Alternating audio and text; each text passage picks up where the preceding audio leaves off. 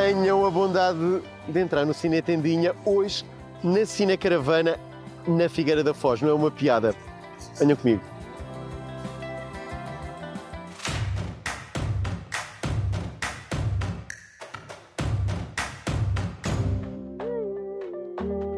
Confesso, amei estar na Cine Caravana, que juro, nada tem a ver com o Cine Tendinha.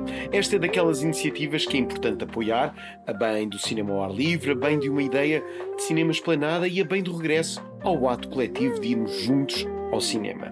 Ainda para mais, com filmes portugueses. Um ciclo itinerante que parece feito com amor ao cinema e onde as populações de norte a sul do país têm direito a bilhetes grátis. Passei pelo Scala a saber novidades do país e disseram-me que eram más.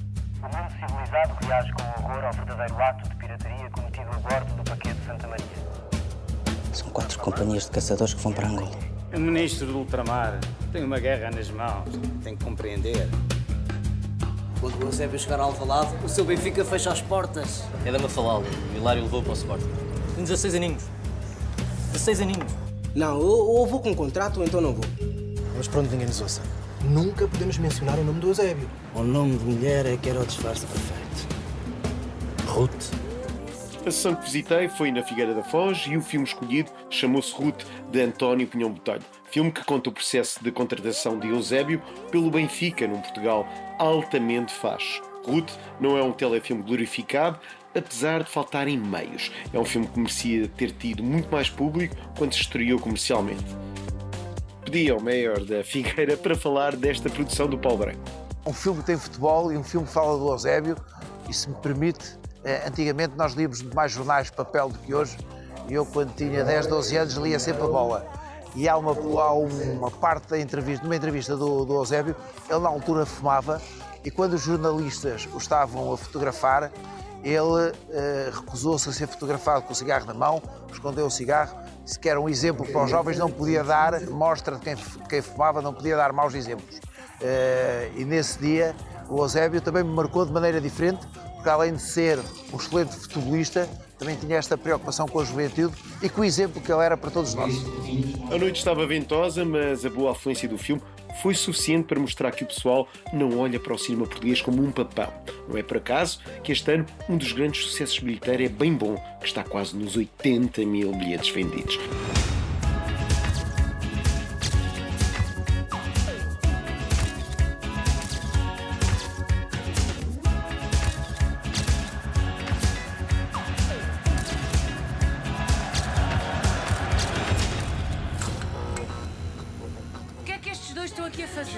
Não atendias o telefone.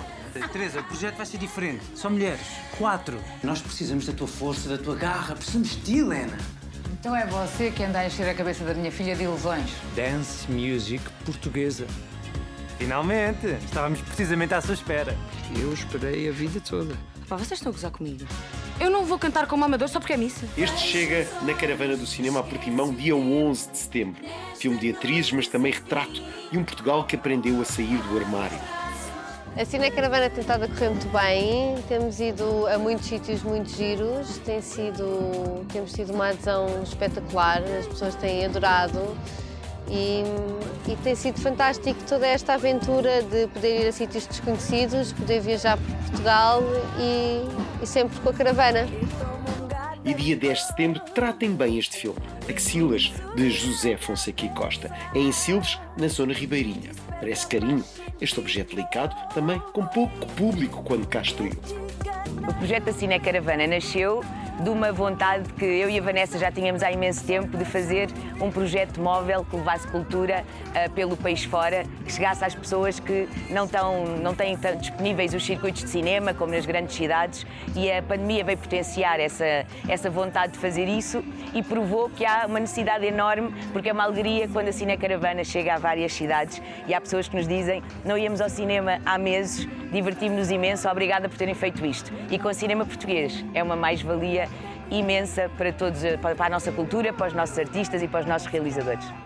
Nós no passado também já tivemos, mas é importante os CTTs terem associado eh, e terem esta iniciativa, porque na verdade, nos tempos que correm, nós vamos levando a cultura onde as pessoas preferem, no espaço em várias cidades do país, e, e, sempre neste ambiente mais descontraído nos tempos de pandemia, que é o ambiente de estar livre. Pois, estes também se fabricam. É pena. Dura muito. I tell you, this dead man system, it's bloody rubbish. Sim, quem perdeu o último João Nicolau, olhem lá que há redenção. Este adorável Tecnoboss passa ao ar livre em Almada. Será às 21h30, dia 2. Um filme para ficar também no ouvido. O Sr. Luís acha que lá porque me encontrou outra vez tem o direito de me perguntar pela vida. O Sr. Luís nunca deixou de tentar encontrá-la. Senhoras e senhores, dois minutinhos de atenção, por favor. Eu queria falar-vos do Diamantino. É um filme muito bom que fizeram sobre a minha vida e que até ganhou o grande prémio no Festival dos Cannes. Espetacular. O Diamantino, sou eu. Já devem ter ouvido falar. Chamavam-me Miguel Ângelo dos Relevados. E a verdade é que quando entrava em campo, algo mágico acontecia. Por último, outra sugestão de cinema português via esta iniciativa de verão. Diamantino, uma espécie de charge a CR7, por Daniel Schmidt e Gabriela Brandes. É humor hipsterizado, mas chegou para vencer em Cannes a Semana da Crítica. Passa na noite de dia 3 em Alcácer do Sal. Entretanto, Gabriel já tem filmado uma nova longa. Meus amigos, minhas amigas, rezem para que no próximo verão haja uma sequela desta Cine Caravana.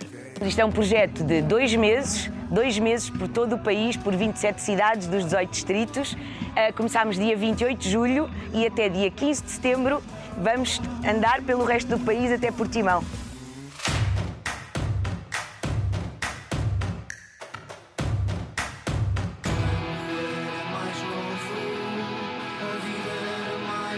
E agora um aviso. Em Lolé, os estúdios novinhos em folha da Movie Box estão disponíveis para aceitar acomodar produções, produções também portuguesas.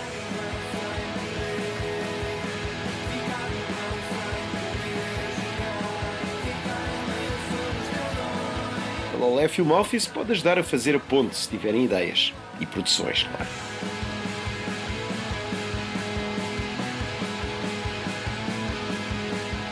Aos poucos, Portugal parece que vai ter mesmo Pinewood no Algarve, uma espécie, claro.